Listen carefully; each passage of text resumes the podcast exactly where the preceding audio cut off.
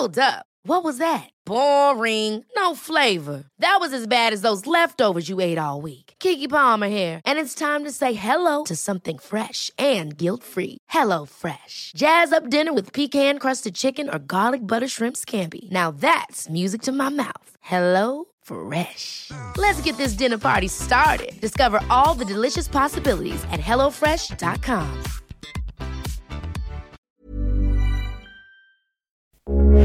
Heraldo Radio, con la H que sí suena y ahora también se escucha.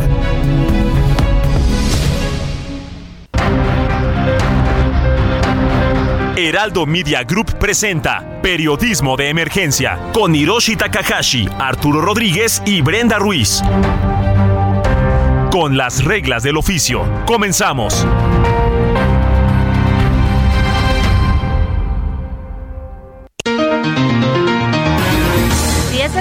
Con 5 minutos, muy buenos y futboleros días. Les saludamos aquí desde la cabina del Heraldo Radio y todas las plataformas del Heraldo Media Group. Arturo Rodríguez, ¿cómo estás? Muy buenos días. Pues como siempre, con el gusto de saludarte, Brenda, y saludar a todo el auditorio, hoy una vez más a la distancia por diferentes circunstancias personales, pero muy contento de estar aquí y de escucharte, creo que por primera vez en apertura. Eso. Oye, ¿y qué dices, Arturo? ¿Cuál, cuál es la quiniela? ¿Quién gana hoy, México o Argentina? Híjole, pues mira, yo la verdad es que eh, lo, lo he confesado reiteradamente, no sé mucho de fútbol, pero creo que pues siempre Argentina es potencia, ¿no? Entonces, eh, con un debut tan mediocre como el de la selección mexicana, aunque también los argentinos creo que de- debutaron de manera muy mediocre, eh, así que este pues va a ser un, un, un, creo que es un pronóstico reservado, pero híjole, con con todo y lo apátrida que voy a sonar para mucha afición futbolística, y creo que Argentina. Bueno, en eso sí coincidimos. Ni tú ni yo andamos con un eh, ambiente muy futbolero con este mundial. No, no, no, es que, híjole, pues bueno, mira, somos un programa que tenemos una sección que se llama Todo menos fútbol y que sin embargo hoy creo que tenemos un programa muy, muy, muy futbolero. Es que no hay de otra. Hoy o, o nos toca fútbol o nos toca fútbol. Así ¿Estás es, de acuerdo? querida Brenda, con eh, además temas, además temas que van más allá de lo deportivo, ¿no? Sí, no necesariamente, pero además volvemos a lo mismo y que aquí ya se ha hecho una, una triste costumbre y una dolorosa costumbre. Eh, pues esta semana nos enteramos que México se coloca como el segundo país con más feminicidios en 2021, según la Comisión Económica para América Latina y el Caribe, la CEPAL. Entonces, híjole, ya se nos volvió esa mala costumbre de, de dar estas noticias cada semana, ¿no, Arturo? Lamentalísimo, yo creo que, eh, bueno, tú has estado desde hace muchos años al, al tanto y, y viendo datos y, bueno, muy este, eh, en la eh, política de, género y, y en, en, eh, los datos relacionados con la violencia de género en particular. Y me parece que eh, agravamiento de seguridad para las mujeres también tiene eh, pues algunas algunas características que oh, auténticamente Brenda me parecen que uno se explica no porque las justifique o esté de acuerdo sino que dices ah bueno esto pasó por tal cosa pero hay otro que a mí a, auténticamente me, me, me, me parece en el absurdo, algo incomprensible, algo, eh, por ejemplo, esto de los ataques de ácido, ¿verdad? Que han han surgido eh, casos en, en, pues varios lugares de la República, este, a mí me, me, me abruma, me, me preocupa y además no, no le encuentro eh, eh, la motivación más allá de la explicación sociológica que dice pues que es eh, esta marca con, con, el propósito de, de pues de fregarla bien pero pero este tipo de violencias que, que uno dice bueno ¿qué, qué, clase de sociedad somos qué clase de, de, de varones y de machitos eh, estamos formando en las sociedades mexicanas. Pero todo mal, porque además ayer justamente fue el día contra, contra la, la eliminación de la violencia contra las mujeres. y nos topamos con esta noticia de la CEPAL, híjole, o sea, de verdad, yo insisto, creen que exageramos, pero sí, ya se, se vuelve una cosa de terror ser mujer. O sea, vivimos con, con miedo todos los días. Todos los días las, los testimonios así lo, lo reflejan y las estadísticas también. Y mira que en esas hemos tenido casos de muy alto perfil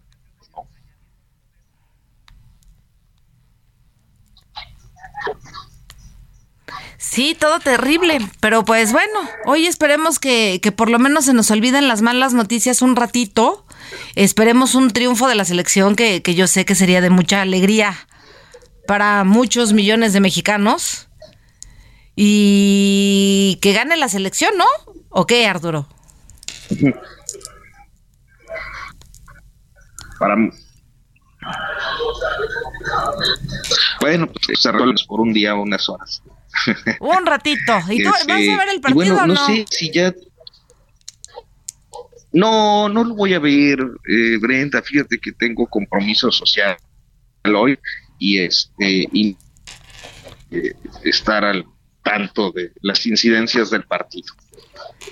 Oye, Arturo, te nos estás cortando un poquito. A ver si ahorita podemos mejorar esta señal para que no, para no perderte, porque te estamos escuchando un poquito extraño.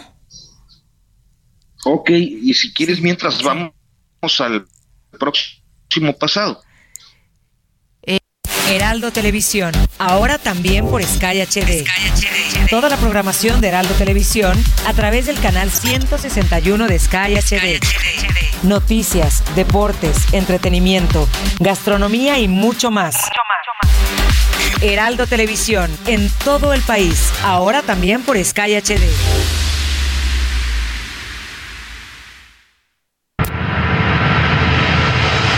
Próximo pasado con las reglas del oficio.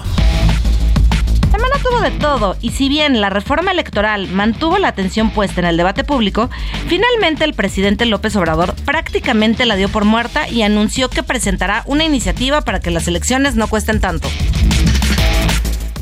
Una semana perfilada para los asuntos internacionales que, en efecto, cerró con la, con la visita de, de, jefes de Estados sudamericanos a Palacio Nacional, donde pareciera que finalmente el presidente López Obrador desea hacer valer un liderazgo latinoamericano y de algún modo dar respuesta a la CEPAC y su cumbre derechista de la semana pasada.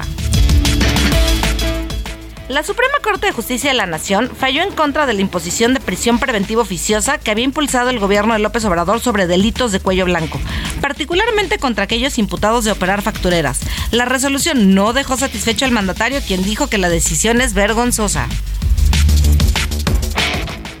Como cada 25 de noviembre, Día de la Eliminación de la Violencia contra las Mujeres motivó marchas, actualización de estadísticas y posicionamientos oficiales. Tras varias semanas de casos, de casos mediatizados, lo cierto es que el país no mejora en esta materia. En las redes sociales fue notable el anuncio de que se nos casa la jefa de gobierno Claudia Sheinbaum.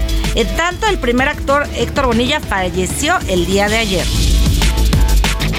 Y por supuesto, la fiesta mundialista acapara la atención de la gente. Un debut mediocre de la selección mexicana ha servido de preámbulo para la expectativa respecto a este sábado y sobre eso, así como de otros interesantes aspectos del mundial, hablaremos hoy aquí en Periodismo de Emergencia.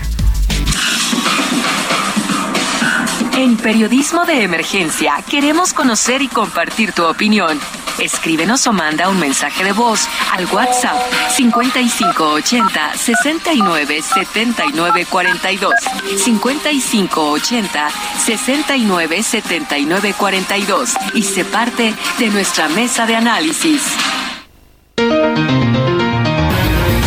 Pues 10 de la mañana con 13 minutos y regresamos aquí a Periodismo de Emergencia. Fíjense que eh, tenemos hoy varios enlaces en Qatar, pero claramente el, en ese país antiderechos no, no solo los derechos se nos están eh, bloqueando, sino también las comunicaciones. Hemos eh, tenido ahorita varios problemas para enlazarnos, pero esperemos que ya poderlo resolver en un par de segundos para tenerles a ustedes toda la crónica desde las personas que están el, por allá.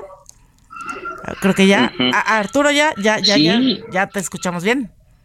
Mejor. Oye, Brenda, pero qué, qué, este, qué protestas. Me parece que es, eh, no sé, yo creo que es histórico la cantidad de protestas que ha habido ahora que mencionas lo de los, pues la falta, la ausencia de derechos fundamentales eh, en Qatar. ¿Cuál ha sido la protesta que más te ha llamado la atención? La mía, la iraní, la de la selección de Irán, pero a ver tú. A mí la selección de Alemania también tapándose la boca en este forma de protesta, pero pero ha sido de, de todo un poco, caray.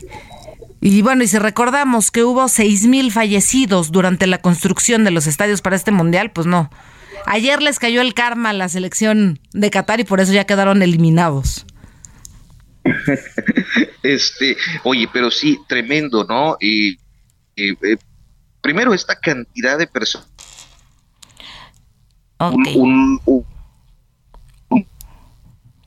Arturo, te estamos perdiendo otra vez. Y en lo que te recuperamos, nos vamos con Damián Martínez, jefe de información de deportes del Heraldo Televisión. ¿Cómo estás, Damián? Muy buenos días.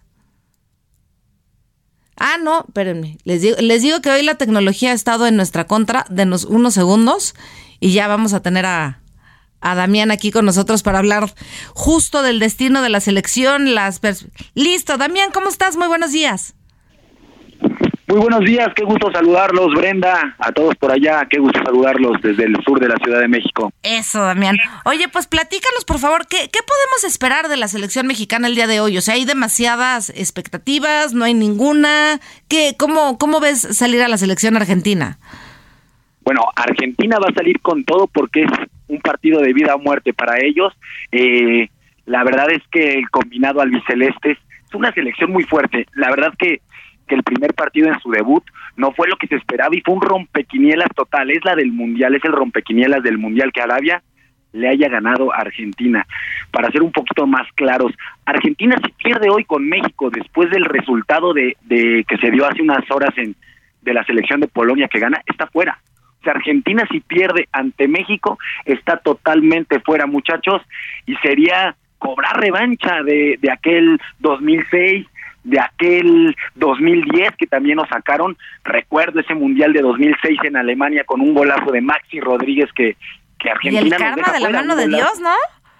¿Mandé? Y el karma por la mano de Dios. Y, podrían decir que, que, el karma por la mano de Dios, exactamente. Este, yo pienso que, que, que Argentina va a salir con todo. México, México tiene que demostrar carácter, tiene que demostrar esa personalidad que se le ha venido pidiendo desde hace seis mundiales, cinco mundiales que, que, no, que no damos ese pasito.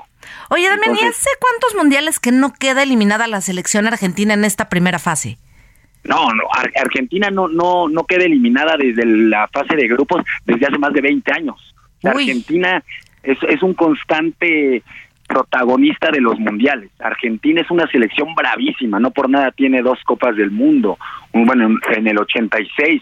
Es, es, es una selección que siempre es favorita, junto con España, junto con Alemania, pero Argentina. Y luego, además, un, un punto muy importante es lo que está pasando. Ya por aquí les, les platicaré del, del, del probable 11 con el que arrancaría México, que si gustan se los puedo ir adelantando. Favor, ya, es una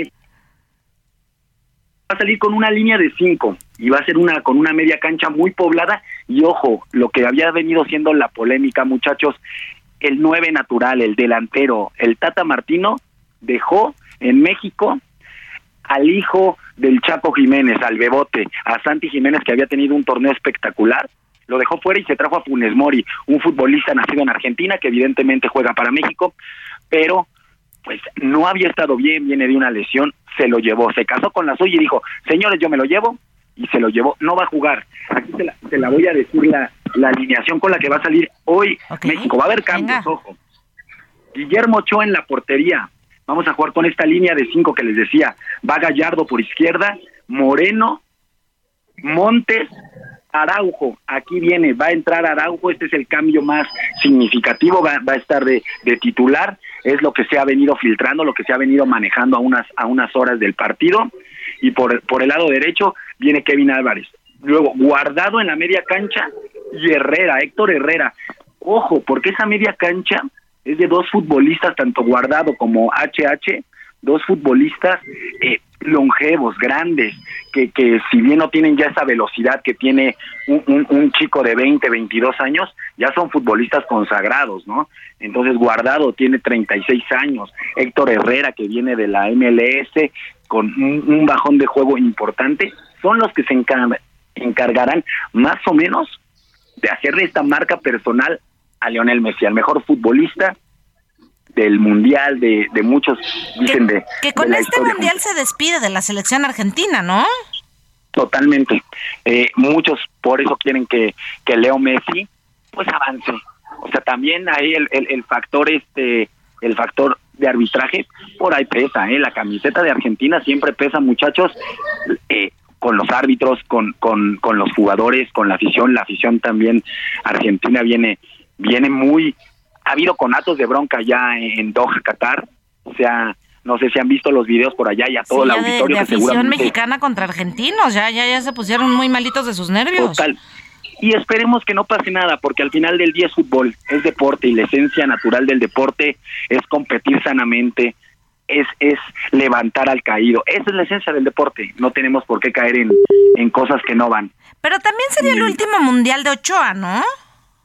Es el último mundial. Ochoa acaba de comentar que él quiere jugar un sexto. Ojo, hay pocos futbolistas que han jugado cinco mundiales en el mundo. La Tota Carvajal, Guillermo Ochoa, Andrés Guardado, son dos mexicanos, Cristiano Ronaldo, Lothar Mateus de Alemania, el legendario Lothar Mateus, y por supuesto eh, Messi. Son son cinco mundiales. El único que ha marcado gol en todos los mundiales ha sido Cristiano Ronaldo, que lo hizo el día de ayer eh, de, penal.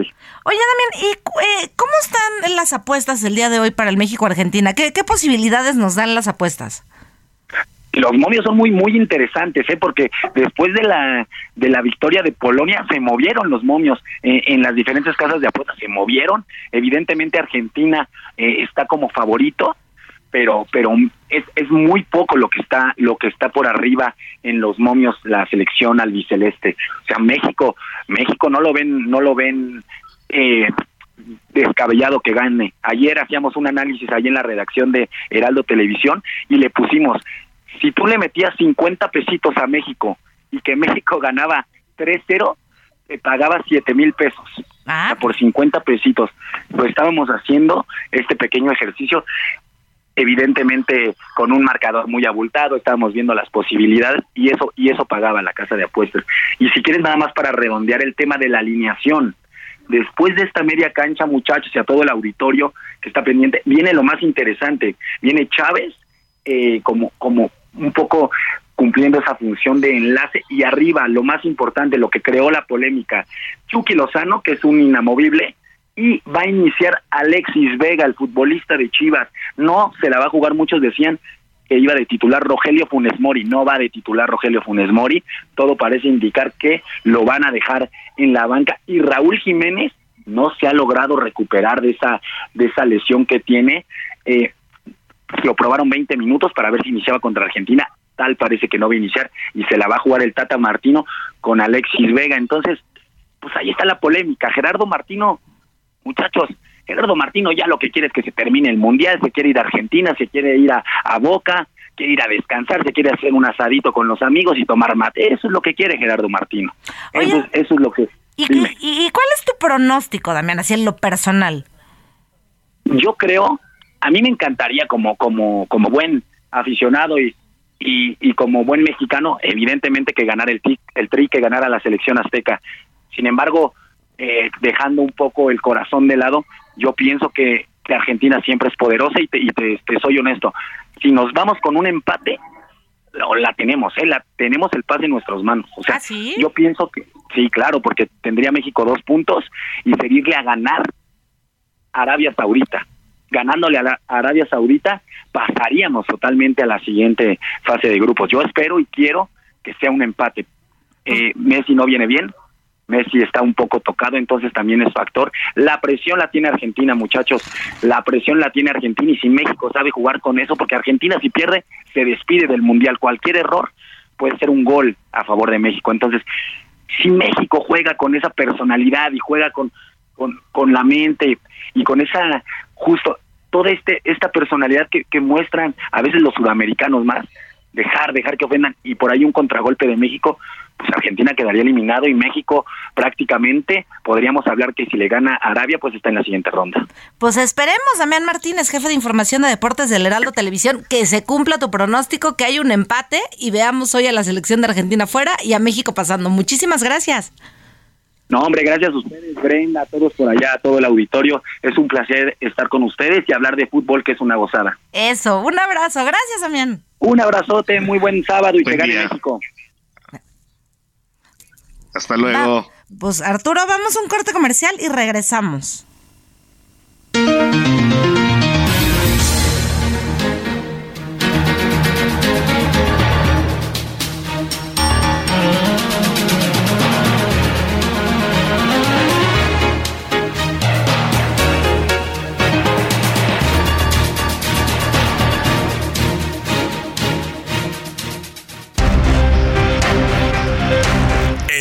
Continuamos en Periodismo de Emergencia por el Heraldo Radio.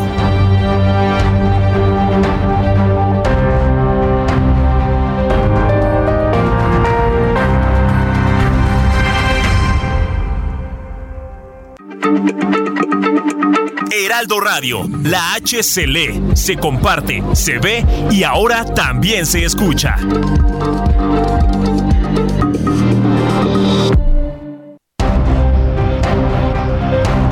Regresamos a Periodismo de Emergencia con las reglas del oficio.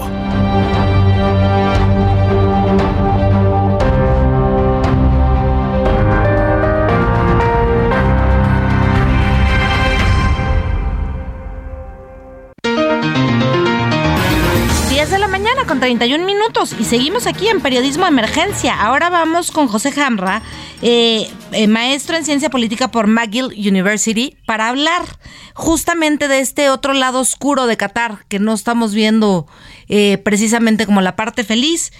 José, muy buenos días. Hola, buenos días. Un placer estar aquí con ustedes. Gracias, José. Oye, para platicar en, en este sobre este país antiderechos y anti todo, ¿cuál es la parte del mundial en esta parte oscura que no estamos viendo? Bueno, eh, yo creo que hay varias cosas que podríamos eh, abordar. Una sí de lo que pasa evidentemente en Qatar, que es un país que se rige por una interpretación del- de la Sharia, que es la ley islámica, eh, particularmente desde lo que sea la corriente wahhabi, ¿no? o el wahhabismo como lo conocemos, que comparte con Arabia Saudita y los Emiratos Árabes. ¿no? Pero bueno, finalmente, aunque son países, insisto, que se rigen por, el, por eh, la ley islámica, pues tienen interpretaciones que se diferencian entre ellas. Eso es por un lado. Y eso eh, muchas veces nos lleva a generalizar y suponer que todo el Islam se comporta o se rige de la misma forma. Entonces, eh, dentro de esta oscuridad a la que hacen referencia, pues también imitar a ver todos esos matices que hay. Here's a cool fact a crocodile can't stick out its tongue. Another cool fact you can get short term health insurance for a month or just under a year in some states. United Healthcare short term insurance plans are designed for people who are between jobs, coming off their parents' plan, or turning a side hustle into a full time gig. Underwritten by Golden Rule Insurance Company, they offer flexible, budget friendly coverage with access to a nationwide network of doctors and hospitals. Get more cool facts about United Healthcare short term plans at uh1.com. Eh, algo que habría que entender, porque Qatar es un país poco más pequeño que la extensión, a nivel de extensión del estado de Querétaro, ¿no? en, en nuestro país, para poder dimensionarlo y entender la influencia que puede tener este, este mini país, no Sí. este emirato, eh, pues se debe a la gran cantidad de reservas, sobre todo de gas y también de petróleo, y que la hace la cuarta economía del mundo. El, el PIB de, de Qatar es el cuarto en el mundo, no el Producto Interno Bruto. Oye, José, y dentro, bueno. perdón, dentro de este radicalismo que existe en Qatar, ¿tú ves que el, el- el mundial que está sucediendo pueda tener algún cambio dentro de la sociedad catarí o de plano ya ni, ni esperar absolutamente nada? Eso es lo que iba, un poquito. No, no creo, porque a final de cuentas, eh, Qatar con esta con esta capacidad económica, pues se ha dedicado a eh, ejercer lo que se conoce como el poder blando, el soft power, para poder, eh, bueno, con, ello para poder influir regional e internacionalmente. Insisto, es un país muy pequeño, con esta gran capacidad económica y con cadenas a las que, por supuesto, como Al Jazeera o lo que ha apoyado, la manera que ha apoyado a los, levantamientos árabes hace unos años, eh, a grupos de oposición de diferentes países o ahora con la guerra en Ucrania, pues juega sus piezas. Y pues es un país con mucho dinero, con un régimen pues estable, autocrático, pero sumamente estable desde hace más de 100 años, eh, y, y con 300 mil ciudadanos. Entonces dudo que vaya a haber algún impacto. Finalmente el beneficio para esos, para este régimen pues es muy alto como para que dejarse cambiar por estas, eh, digamos, libertades que, consideramos civiles. ¿Y eh, entonces los derechos humanos, pues de la interpretación, pues están ahí, pero igual yo aquí lo que invitaría a pensar dentro de la oscuridad es que finalmente el impacto de los derechos humanos, de las libertades, eh, que, o las no libertades, no solamente suceden en países como Qatar, ¿no? Incluso en nuestras llamadas democracias liberales, pues hay eh, violación a derechos humanos consistentemente y también en el deporte. Oye, y el tema, o sea, aquí no hemos visto hasta el día de hoy eh, protestas relevantes que estén sucediendo a la par del Mundial. ¿Tú crees que una vez terminado el Mundial, o sea, va a regresar Qatar a su normalidad antiderechos en todos los sentidos y aquí no pasó absolutamente nada y ya, se acabó y listo? Pues básicamente es eso. O sea, finalmente usamos, yo creo que no va a pasar nada porque no es el interés del régimen abrirse, porque ha sido tolerado por, por, bueno, por la comunidad internacional. Hoy en día Estados Unidos, ante la guerra en Ucrania, ya ha solicitado aumentar su producción de gas para que no solamente exporte hacia Asia, que es su, mayor mercado, sino que también eh, ya empiece a eh, exportar hacia Europa y Estados Unidos, por supuesto. ¿no? De una manera de confrontar eh, y atender la, la crisis que vendría ante el corte de la exportación rusa, rusa perdón, hacia Europa. Entonces, pues son regímenes tolerados por, eh, por esas grandes democracias. Entonces, no creo que vaya a haber mayor eh, impacto. ¿Y tú crees que alguna selección... Perdón. Sí. Ah, perdón, perdón, Arturo, sí. Sí. No, lo que pasa es que justo quería yo eh, abundar un poco en este punto que me parece interesante, ver por ejemplo cómo se establecen sanciones o em, embargos económicos como el caso de Cuba este, pero a una zona como Qatar y los Emiratos y no, no pareciera tener una sanción internacional eh, que tenga un, un, efecto que les cueste algo eh, en, en pues eh, en los organismos multilaterales que, suelen eh, imponer sanciones o en estas naciones imperialistas como Estados Unidos. ¿Cómo, cómo explican eh, en la diplomacia internacional este, este, esta conducta tan dispar? pues yo, yo soy de la idea y de que finalmente el, el poderío económico de Qatar le permite crear estas esos espacios de, digamos, de este umbral, gran umbral de tolerancia hacia su violación de derechos humanos, eh, que igual eh, creo que eso es parte de, eh, se depende, se, depende de, de, Qatar y de su gas y de su petróleo, a pesar de que hace un, o sea, es una potencia regional que estuvo bloqueada no por tanto por Occidente, o lo que entendemos por Occidente, sino por sus países vecinos, ¿no? Dentro de dentro del área del Golfo Pérsico. ¿no? Hasta hace unos meses todavía había un, bloqueo por parte de Arabia Saudita, eh, Bahrein y los Emiratos. Digo, finalmente, como una manera de reaccionar a lo que consideraban un, eh, un riesgo de que Qatar eh, mostrara ese músculo a nivel regional, ¿no? apoyando a grupos eh, contrarios a los regímenes autocráticos de la zona.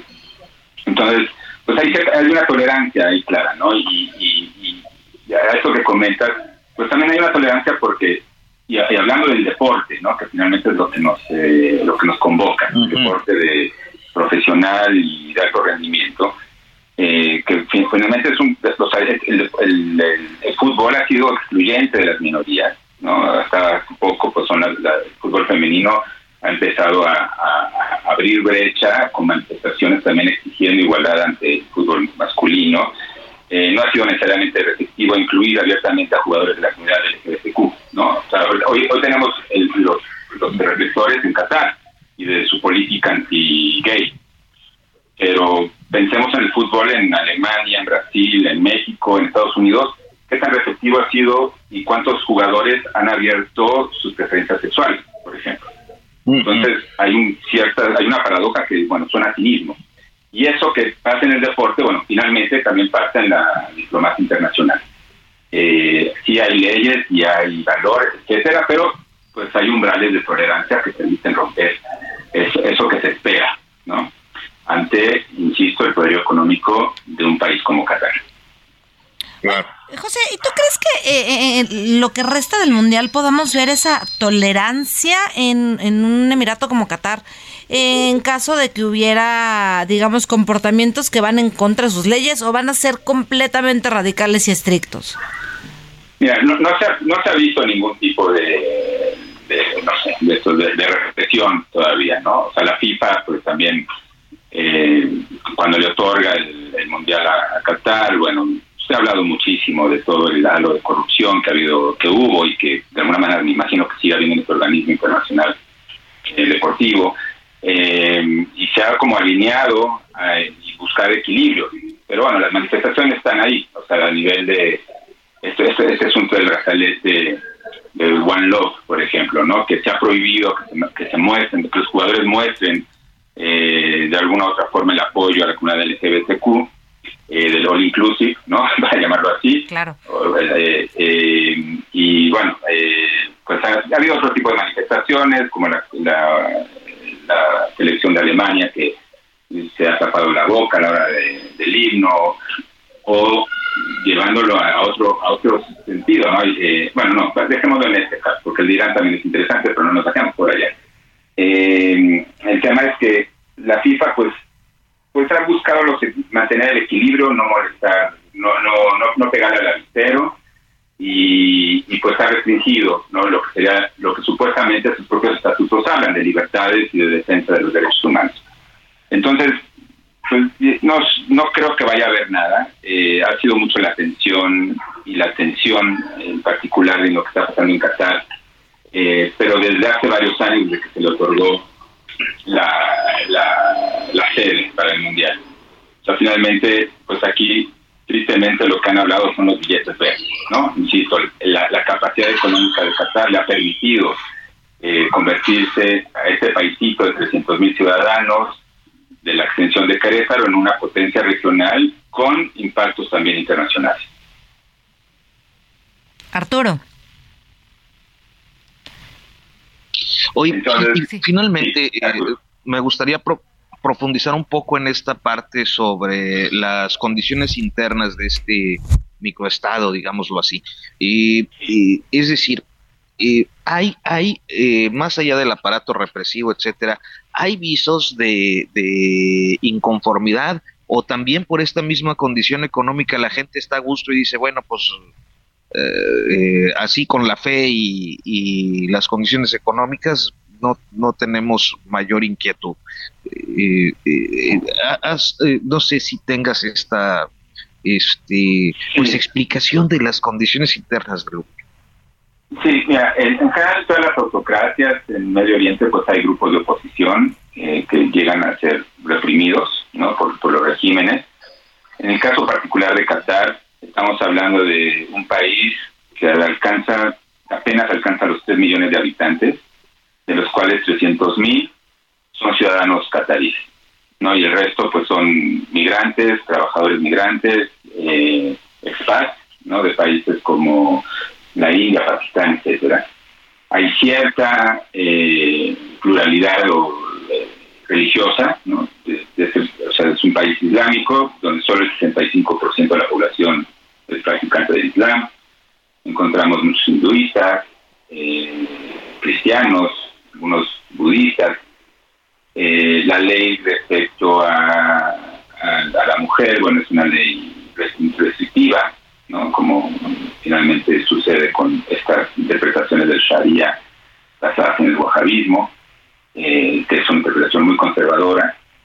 Eh, de hecho, estos datos curiosos, el 25%, o sea, realmente hay más mujeres en todo el mundo que hombres en cada uno de los países.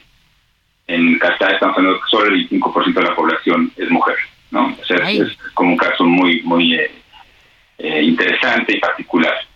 Eh, entonces, bueno, finalmente, pues es un régimen donde el, poder está centrado en una sola persona, que es el, emir de la misma Casa Real que lleva ahí desde 1878, ¿no? de alguna manera eh, gobernando, también Hamad el Sahani.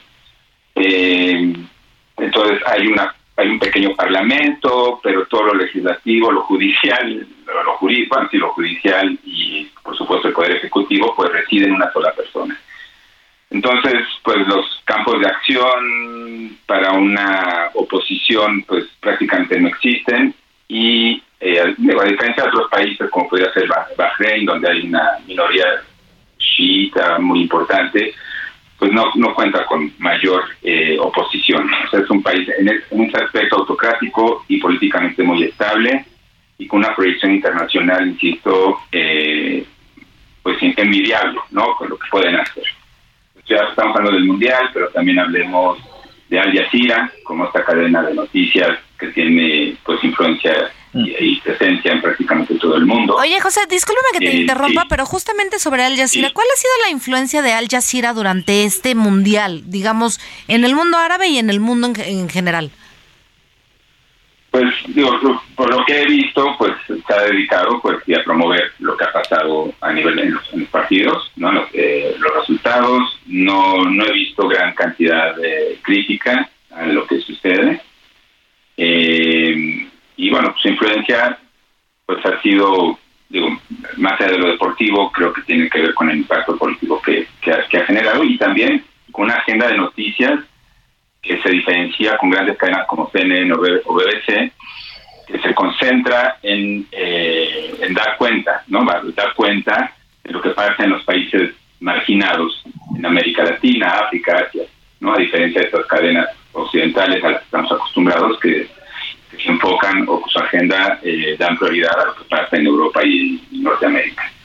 Eh, pero bueno, fuera de eso, creo que pues Al Jazeera ha cumplido con, el papel pues, de informar de lo que pasa deportivamente eh, en, el, en el Emirato. En realidad no he visto más allá de eso. O sea, sí ha servido como una gran agencia de propaganda del, del mundo árabe.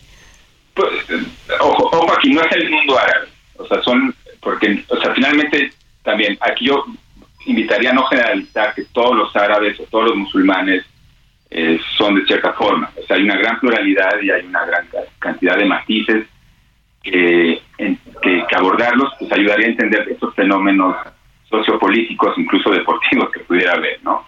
Eh, no es una máquina necesariamente de propaganda porque tienes cierta independencia, aunque está eh, bueno, eh, vamos, los recursos económicos vienen del Emirato y del gobierno catarí, pero bueno, finalmente no necesariamente de, de propaganda, no necesariamente defiende los, de, los, los intereses del régimen y tiene una agenda muy amplia y alternativa a lo, eh, respecto, insisto, a los medios o las grandes agencias occidentales. Arturo. No, pues creo que es una explicación bastante amplia la que nos has dado esta mañana. A mí me creo que una de las cosas, lo comentaba hace poco, que nos permiten este tipo de eventos eh, globales es eh, pues también aproximarnos a conocer las condiciones de otros mundos, de otras sociedades y otras historias que a veces nos resultan tan lejanas. Sí, sí, sí es lejano y hoy estamos todos atentos a lo que pasa en Qatar. Eh, yo insisto en, que, veamos también qué pasa en el deporte de profesional en de este lado del, del, planeta, eh, lo poco inclusivo que es. Eh, recordemos, o sea, finalmente sí, son, son, son, escenarios, o sea, es el deporte como espectáculo de masas, pues también se ha prestado como un escenario para manifestaciones políticas, ¿no? Y quizá uno de los casos eh, interesantes sería el coreback Kaepernick, Colin Kaepernick de San Francisco, cuando comienza sus protestas eh, hincándose a la hora del, himno estadounidense. Eh, finalmente sí llama la atención y, pone y pone acento sobre esta eh, bueno sobre esta, protesta contra la brutalidad policíaca contra los ciudadanos afroamericanos en Estados Unidos. Entonces todo el tema este de los derechos humanos que en Occidente lo que entendemos como Occidente pues es una bandera de las democracias liberales pues también pues Qatar nos ayuda, nos debería de ayudar también a, vernos desde ese espejo. O sea, no solamente en países autocráticos o dictaduras hay una violación sistemática de los derechos humanos, también esta falta de inclusión en las democracias, insisto, liberales a las que supuestamente eh, aspiramos en, el mundo llamado occidental, pues también tiene historias hasta actuales de, violación de derechos humanos. José Ham eh, eh, maestro en ciencia política por McGill University. Muchísimas gracias por estar el día de hoy con nosotros y por toda esta amplísima explicación para entender un poquito más a Qatar. Les agradezco la invitación y pues que nos vaya bien al ratito en, el juego contra México. Eso es todo. Muchas gracias. gracias. Oigan, y pues continuamos aquí en Periodismo de Emergencia. Tenemos una plática encantadora y sobre un tema que, ¿qué pasaría si Dios y el diablo se tomaran un café? Y esto nos lo cuenta Rebeca Pal. ¿Cómo estás, Rebeca? Muy buenos días. Todo menos fútbol. Como les decía, eh, hoy nos, nos platica Rebeca Pal qué pasaría si Dios y el diablo se tomaran un café. Rebeca, muy buenos días. ¿Qué tal? Buenos días, muchas gracias. Platícanos qué pasa cuando Dios y el diablo se ponen a tomar un café en este nuevo libro que estás por presentar. Pues mira, en este libro pasa que este al final, más bien, esto es algo que sucede al final del libro.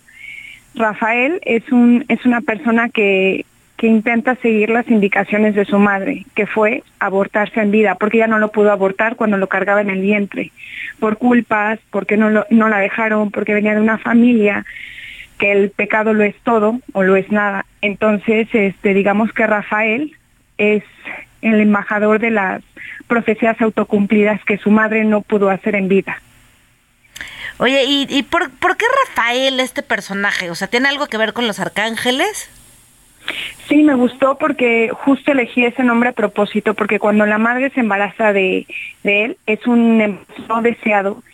Ella, este, el cura y su propia familia le prohibían este, abortar, porque si abortaba se iba al infierno directamente. Entonces, te digo, viene de una familia bastante ortodoxa. Entonces, ella pide ayuda, dice, quiero por lo menos ponerle el nombre de algo que sienta que, que que esta carga me sea menos pesada y por eso elige el, el nombre de Rafael, que significa todo salva. Oye, Rebeca, ¿y de dónde te llega la inspiración para este libro? Pues la verdad me llega la inspiración del dolor, de los trastornos mentales, de todas esas cosas que son tabús, que no podemos hablar porque a todos nos pasan, pero nadie quiere hacerlo. Entonces, mucho antes de la pandemia, porque realmente esto fue, lo empecé a escribir mucho antes de la pandemia, cuando todo el tema de los trastornos mentales no estaba siendo tan abierto como la depresión, la ansiedad, todo ello. Quise yo hacer como mi lucha para decir, es que si existe, y si yo soy humano, lo más seguro es que tú también puedas sentir el dolor, la desesperación, la ansiedad, que yo puedo sentir por el mismo hecho de que estamos conectados, porque al final del día somos lo mismo. Entonces justo quise hablar como una crítica de todo eso que siempre ha habido, pero que realmente nos cuesta trabajo ver. Incluso hace unos años a mí me llama muchísimo la atención porque si alguien decía, necesito terapia o quiero ir al psicólogo, es como de, qué miedo, está loco, qué le pasa o por qué tiene que ir a terapia. Entonces, este, justo este libro es como, en parte, no, no es todo, pero en parte sí es una crítica a todo eso de, yo creo que nos haría bien ver todo eso que hay, el lado oscuro que todos tenemos y que es válido. ¿Y tú encontraste tu propio lado oscuro escribiendo este libro? Sabes que bendito sea Dios con mi lado oscuro siempre y eso hace que no opaque mi luz. En el momento que yo reconocí que tengo un lado oscuro y lo abracé, dejó de opacar mi luz. Entonces esa es la invitación que yo hago a través de este libro. De todos tenemos un lado oscuro, hay que agradecerlo porque es parte de, de quién somos. Y mientras no lo aceptemos, de verdad eso se va a volver una carga para el resto de nuestra vida. Oye, Rebeca, Porque también en esa oscuridad hay libertad. Entonces yo invito a la gente a, a abrazarla. Qué bonito. Oye, ¿y a partir de cuándo podemos encontrar ya este libro a la venta? Pues mira, ya está en todas las plataformas digitales, se encuentra, es más, en Amazon ahora tiene descuento y ahora ya por fin tengo el ISBN con código y demás, entonces yo creo que en los próximos días ya estará la, la versión física en papel. Pues ya correremos a comprarlo porque suena realmente interesante y es muy provocador. ¿Qué pasaría si el diablo y Dios se tomaran un café? Es, es muy provocador lo que, lo que logras con este libro. Ay, muchas gracias. Sí, ojalá de verdad les guste y, y lo disfruten tanto como yo lo disfruté al escribirlo. Ok. Muchísimas gracias, Rebeca, por estar con nosotros y mucho éxito con este libro. Y Esto fue Periodismo de Emergencia, con las reglas del oficio, en el Heraldo Media Group.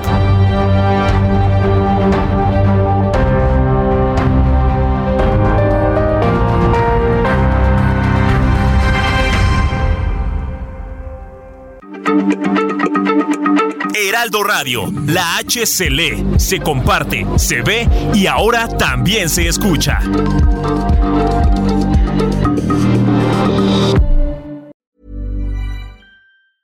Ever catch yourself eating the same flavorless dinner three days in a row?